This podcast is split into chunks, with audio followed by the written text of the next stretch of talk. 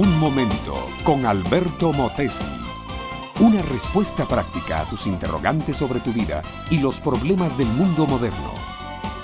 Son palabras de profunda connotación popular y humana que me llaman poderosamente la atención. Las encontramos en el capítulo 11 del Evangelio según San Juan, versículo 31. Entonces los judíos que estaban en casa con ella y la consolaban, cuando vieron que María se había levantado de prisa y había salido, la siguieron diciendo, va al sepulcro a llorar allí, va al sepulcro a llorar. ¿Cuánta gente en el día de hoy no está ilustrando este antiguo y universal drama humano. Una madre que llora junto al sepulcro la partida de su hija quinceañera, una esposa que derrama lágrimas inconsolables junto a la tumba de su joven marido muerto en un accidente, un par de huerfanitos que traspasados de angustia, sin lágrimas, miran el montículo de tierra bajo el cual descansa su amada madre. ¿No son todos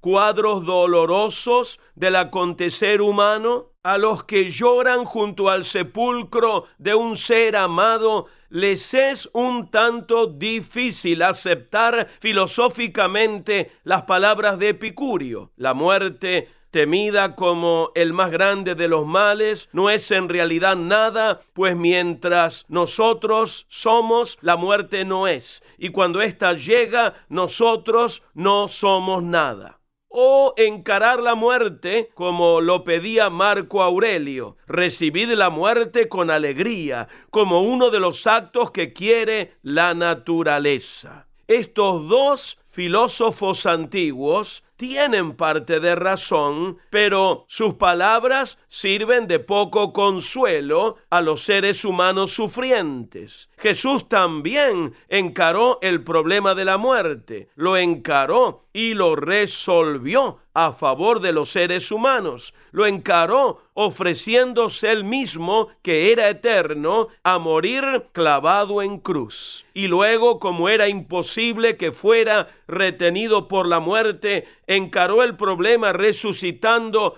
triunfante del sepulcro. Cuando Jesús resucitó a Lázaro, demostró que él tiene poder sobre la muerte.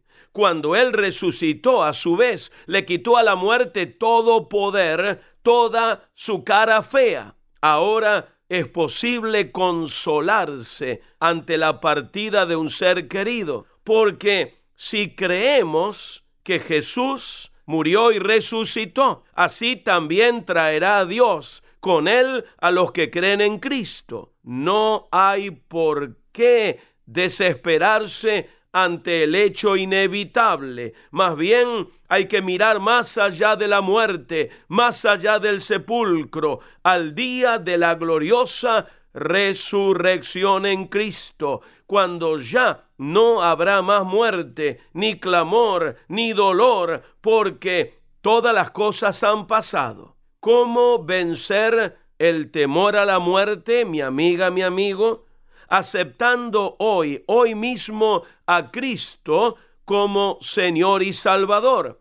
Porque cuando así lo hacemos, en decisión personal y voluntaria, Jesús nos imparte la vida eterna. Y esa seguridad de vida eterna nos quita todo temor a la muerte. Hazlo ahora mismo. Él tomará el timón de tu vida y te llenará de paz en medio del sufrimiento. Este fue Un Momento con Alberto Motesi. Escúchanos nuevamente por esta misma emisora. Educación que transforma. ¿Te quieres preparar mejor? Visita Facebook y busca Alberto Motesi University.